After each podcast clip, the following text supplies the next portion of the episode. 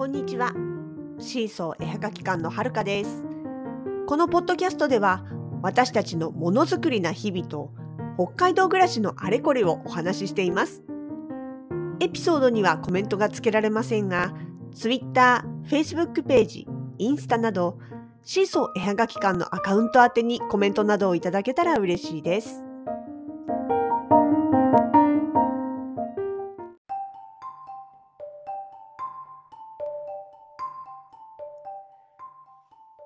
携帯電話とかスマホとか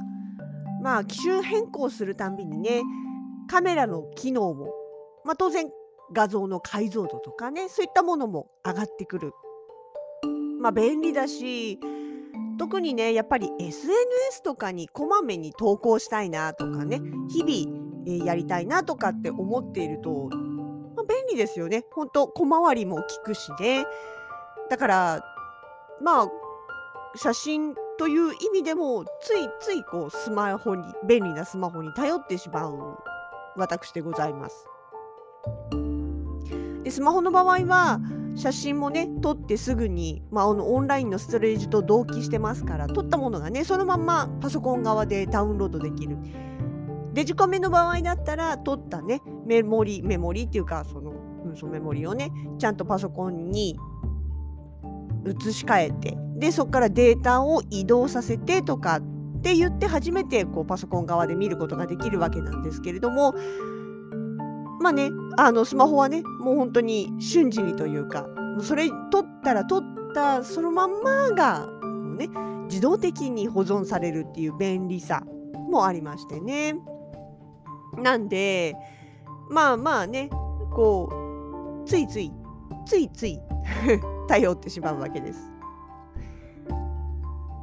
なんですけどいざそれをね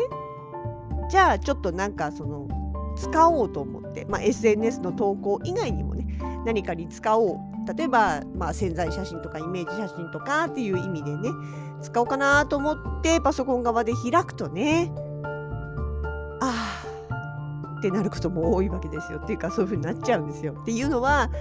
そううちのメインパソコンと呼んでいるパソコンデスクトップなんですけども写真とか、まあ、動画とかデザインとか、まあ、そういった仕事に必要なことが一通りねあの一番こなせる、まあ、印刷も含めてできるパソコンということでパソコン本体もそうですしディスプレイの方もねそれ用に、まあ、大きめサイズのねキャラキャリブレーションもできるタイプのものを使っているんですよ。あのキャリブレーションってね、まあ、ざっくり言えば色の構成あの室内の明かりとか窓の色とかっていうのに振り回されずに数値標準通りの値で表示させるための、まあ、調整ができるディスプレイっていうことなんですけれども。そうそう。あの電気屋さんとかねあるじゃないですか。そこでディスプレイコーナーディスプレイ単体で売っているコーナーとかね展示機がいっぱい並んでる場所あるんですけどもね。あそこ行くとよくわかります。本当にねディスプレイによって色って全然違うの。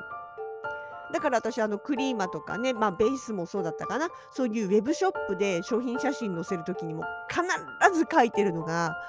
お使いのディスプレイによって色の見え方は変わります。えご承知の上お申し込みください。って。だってスマホ相手がねスマホで見てるのかパソコンで見てるのか。パソコンで見てるとしたってそれこそそのねさっき言った電気屋さんのディスプレイコーナーみたいにずらっといろんな機種のいろんなメーカーのディスプレイを並べてみると片やねなんか青っぽい青が強調された色だったりとか片や赤っぽかったり黄色っぽかったりとかね。でディスプレイ単体で自分一人でそれを見てあの毎日それを見ていたら自分の中ではそれが標準の色になるわけなんですけれども。でも実際はそうやって本当にものによって色が全然違う。だからあ綺麗な色だなと思って例えば商品を選んだとして実際に届いてみたらがっかりっていうのはね。もうまあもう今はねみんなオンライン通販も使い慣れてるし頭の中で脳内変換っていうかねうちのディスプレイでこういう風に見える色は実際に届いてみたらこんな感じの色っていうのももう多分自然にというかね毎日同じパソコン同じディスプレイを使っていれば脳内変換というかでだからそんなに大きな違和感っていうのはまあないというか少なくなってるのかなっていう気はしますけれども。でも実際問題としてやっぱりこう全然違うわけですよねそれぞれね。でまあそうそうそのディスプレイの話とかあれなんだけど。で、えー、そういうディスプレイまあうちのはそういうね色調整がその何て言うかな。忠実にというか現実に忠実にというかまあまあ結局うちがそのそういうディスプレイにしてるっていうのはもちろんあの画像処理の問題もありますけど一番はあれですよね印刷プリンターで印刷した時に実際の色とディスプレイで見てる色と全然違うってなるともうどうにもこうね手がつけられなくなっちゃうからそこを一致するためにもっていうことで、まあ、キャリブレーションできるタイプのものを使うわけなんですよね。そうそう。まあまあそんなのもあって、えー、そういうなん色だけじゃなくてね写真の解像感とかっていうのも忠実に再現してくれるディスプレイなわけですよ。でそこでスマホ写真をねディスプレイ全体にこうドーンと表示させてみると。まあなんていうかなサイズで言ったらそれこそねスマホ何台分だこれ。うん何台分だろうね。10代とか20代とかスマホをずらっと並べたくらいのこう大きさになるわけでそこの面積でね撮った写真を見てしまうとですよ。スマホで見た時はあんなに綺麗に見えるのにここで見るとこんなにこうザラザラ、まあ、例えば何て言うかなノイズが乗ってたりとかね。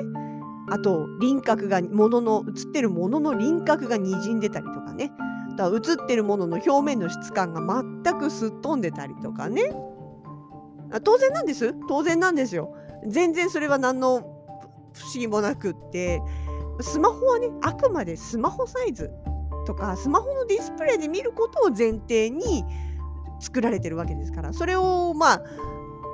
そそのからからくりっていうかねそういう前提で作られた画像をスマホ以外のもので見たらそれは当然違和感ありますわね。当たり前。なんだけど相当頭では理解してるんですけれどもやっぱりねスマホ上でおちょっとよく撮れたかもみたいなものをねこうパソコンの方でパソコン側で見た時に やっぱりダメかぼんやりのっぺりザラザラだなってって思ってしまうとねこのがっかり感っていうかねいやいやだからさそんな文句言うんだったらちゃんと最初からデジカメで撮りなさいよっていう話ですよ。そのためにあの専用のデジカメを持ってるわけじゃないですか。だかあのスマホについてるカメラはあくまでおまけであって、まあ、スマホ小さなパソコンではあるけれども、まあ、電話機でありパソコンなわけですよ。であって決してカメラではないわけですよ。カメラはあくまで付属おまけの機能なわけですよ。っていうことをちゃんとこう意識してないとさなんかねそうがっかり感が大きくなるっていうかねそうしょうがない。あのだったらちゃんと高解像度のデジカメとレンズを使ってでちゃんとね明かりとかも考えて撮った写真でやればいいんです。それはだってそれぞれそれ専用のものなんですから。そこでそうやってちゃんと撮ったものとなんかあのスマホでね手軽に撮ったものとをまあ少なくとも自分の自分が撮ったものに関してはねそこ比べてもしゃあないでしょっていうね、その差は歴然というか当たり前じゃん。じゃなかったらなんでデジカメにそんなお金かけてんのよって話だしね。なわけですよね。だからね。でもその代わりデジカメはやっぱりシビアですよね。解像度、高解像度ね。やってる分だけ、ほんとシビアで。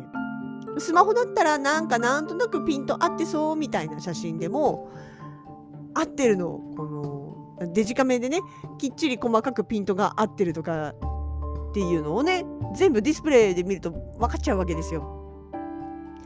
あれってだから何て言うかな本当にきっちりきっちり撮る時に考えてやらないと結局はそのデジカメは本当に素直にねあの悪いところも良いところも素直に機械的に映し出しちゃいますからね。そうっていうのもありますしね。だからね結局まあ結局そうその何て言うかないい加減に撮ってしまうとデジカメの写真あまりにもシビアだから使えないっていう話になってだったらもう手軽でなんとなくそれっぽく撮れて見えるスマホ写真でいっかみたいなことを考えてスマホに走るとまたディスプレイで表示させてがっかりっていうこのね無限ループ。分かってますよ。手抜くのが悪いんです。楽しようと思うからいけないんです。ちゃんと毎回きちんとやってればそんなことでね無限ループにはまったりとかがっかりしたりとかなんかこうあなた本当にカメラやってる人ですか？みたいな写真を平気で SNS に上げたりとかっていうことをしなくて済むわけなんですけど。ねえめんどくさがり屋なんでね。こうなんていうのかな。多少質が落ちても続けることが大事みたいなそんな言い訳を自分にしちゃってる今日この頃なわけですよ。まあね。まあまあこうなんかなんだろう。愚痴とも何ともつかない話ザラザラしてきちゃいましたけど。まあでもねそう。結論としてはあれです。餅は餅屋写真はカメラ専用機ね使う用途とか、まあ、見る端末の想定を考えてうまいこと使い分けるっていうのがまあ賢い使い方だよねというのが結局のところです。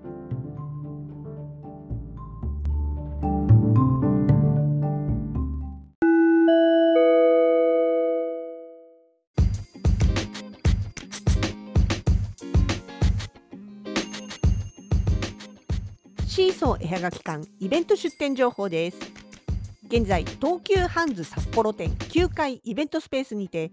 北海道の動物の仲間たちの企画展に出品中です。シマエナガをはじめキタキツネ、エゾシカ、エゾリス、クリオネ、羊、ヒグマなど北海道に住む動物たちの可愛い雑貨が大集合です。期間中私たちのブースも少しずつ作品の追加を行っております。こちら12月の12日日曜日まで。ぜひお立ち寄りください。えそして12月19日日曜日には西区宮の沢白い恋人パークで開催のアニマルマルシェにてワークショップをやります。メニューは定番のデコ盛り歓迎木のペンダント作りそれから木のペン立て作りそして夏以来のお気に入りのスマホ写真で透明キーホルダー作り。やります。暖かい室内でのイベントにどうぞ遊びにいらしてくださいね。